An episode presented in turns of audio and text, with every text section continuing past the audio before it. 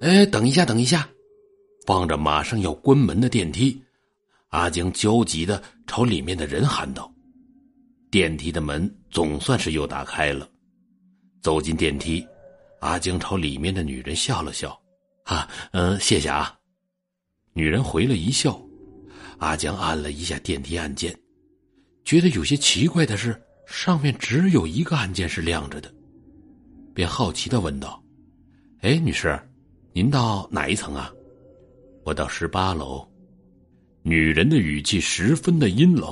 “哦，好，我来帮您按。”正伸手去按键的时候，阿江愣住了，上面并没有数字十八这个按键，整座大楼。一共就十七层，阿江顿时疑惑了起来。哎，女士，我刚才好像没听清楚，您是去哪一层啊？于是阿江又问了一遍。十八楼，女人那阴冷的声音又传到了阿江的耳中。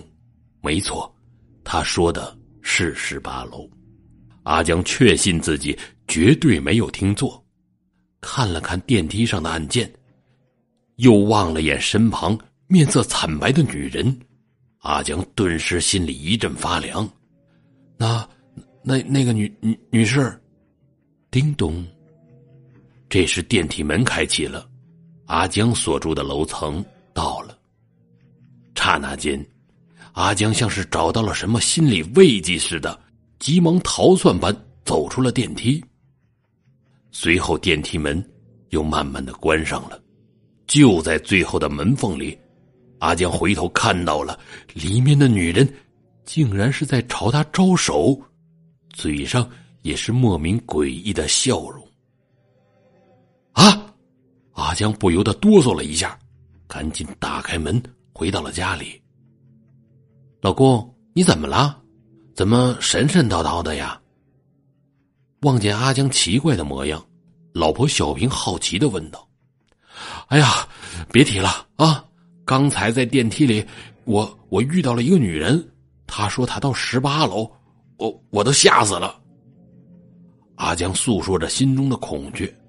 啊，十八楼，老婆小平皱着眉头说道：“老公，咱们大楼不是一共只有十七层的吗？”望着老婆还不明白的模样，阿江焦急解释道。哎呀，你你你咋就不明白呢？咱们大楼一共只有十七层，那个女人说她要去十八楼，你说这正常吗？哎呀，这大晚上的竟然碰到了这种脏东西！哎呀，我得去好好洗洗澡，去去晦气。哎，等一下，老公！忽然被老婆叫住了，阿江好奇的问道：“老婆，又又有什么事儿啊？你说你刚才回来的时候是坐电梯回来的？”老婆愣愣的望着阿江，似乎十分不可思议的一样。啊，是啊，怎怎么了？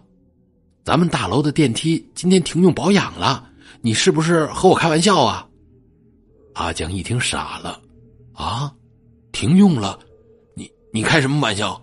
我刚才就是坐电梯回来的，你要是不信，就和我去看看。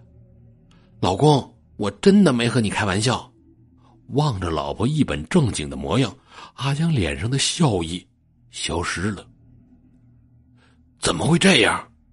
看着贴着维修标志的电梯门和断了电、没有显示的按键屏，阿江挠着头，难以置信。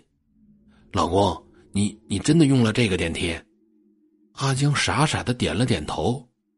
老公，走，咱们赶紧去买点柚子叶，去去晦气。老婆小平拉着阿江去买了柚子叶。这晚，阿刚啊，你快点儿阿江躺在椅子上，催促着一旁还在奋力完成工作的同事阿刚。哎呀，江哥呀，你是怎么了？你工作完成了就先回去呗，催我干啥呀？阿刚疑惑的问道。哎，你不知道，咱们小区大楼啊，邪门的很。前几天电梯停用。我我竟然还用了，而且还碰到了一个女人，说说她要去十八楼，可把我吓坏了。我是再也不敢一个人大半夜的爬楼梯了。哥们儿啊，你快点咱们一起回去。阿江解释着。啊，真的？阿刚突然兴奋了起来。平时就特别痴迷神秘文化的他，就像是发现了宝贝一样。还有，我说哥们儿，这样的事儿你咋不早告诉我呀？我就好这口。阿江望着兴奋的同事阿刚，有些傻了。你你不怕？害怕啥呀？俗话说，人怕鬼三分，鬼怕人七分，说明还是人厉害。你说对不，江哥？还真有不怕鬼的硬汉。阿江有些庆幸，看来呀，总算还是没白等。嗯，那好，你抓紧点完成工作，到时候咱们一起回去。似乎是得到了奖励一般，阿刚敲弄键盘的速度快了许多。好的，哥啊，你等着，我马上就弄完。午夜的冷风袭来，阿江和阿刚不由得打了个哆嗦。哥们儿，靠你了啊！阿江拍了拍阿刚的肩膀。阿刚咳嗽了一声：“ 放心吧，哥。”意外的是，今天的电梯竟然是亮着灯的。阿江有些畏惧的退了下来。阿刚，这这电梯，嗨，担心啥？咱直接坐电梯呗。等一下，等一下，说着，阿江掏出电话打给物业老王。哎，老王，就是问你个事儿。咱们小区的电梯修好了吗？片刻，阿江心里安稳了些。哥呀，你打电话给老王干啥呀？这电梯不是好的吗？阿刚说道。阿江这会儿心里稳定了些。好，好，呃，修好了。啊！望着电梯门缓缓被打开，阿江突然惊诧了，里面竟然吊着一具女尸，就是前几天晚上碰到的那个女人。啊，阿刚，鬼鬼，你你快出来呀！哎，啥鬼呀，哥，你快进来吧。阿刚站在电梯里，朝外面的阿江招手。叮咚，电梯的门关上了。阿江急得赶忙爬楼梯，跑到了十四楼。阿刚的家就住在十四楼。按键屏上显示的电梯在慢慢上升。叮，电梯停在了十四楼。电梯门缓缓的打开，哎呀，我的哥呀，你也太快了吧，比我还快！阿刚高兴的一下子就窜了出来。阿江焦急的问道：“嗯，阿刚，你你没事吧？嗨，能有啥事儿啊？就是啊，哼，太刺激了，太刺激了！”说着，阿刚兴奋的走回了家。太太刺激了！阿江摸着脑袋，十分的疑惑。朝电梯里看了看，这一看，顿时吓得说不出话来。电梯里竟然悬挂着一具尸体，这具尸体就是阿刚的。回头看了眼阿刚，只见此时他也笑着回过了头，朝阿江阴冷的笑着。啊！阿江的神经顿时崩溃了，吓得一口气跑回了家中。哎，怎么了，老公？你是不是也也遇到了？老婆小平担忧的走了过来。啊，阿阿刚死了。阿江难过又害怕的说着。什么？阿刚也？小平捂住嘴，吓得说不出话。突然，阿江好奇的望着老婆。老老婆，你刚才的话是什么意思？什么叫也也遇到了？老公啊，你和我来。说着，老婆小平拉着阿江来到了电梯前。老老婆，这这电梯邪门的很，咱们别进去了。哎，老公，你不是想知道我遇到了什么吗？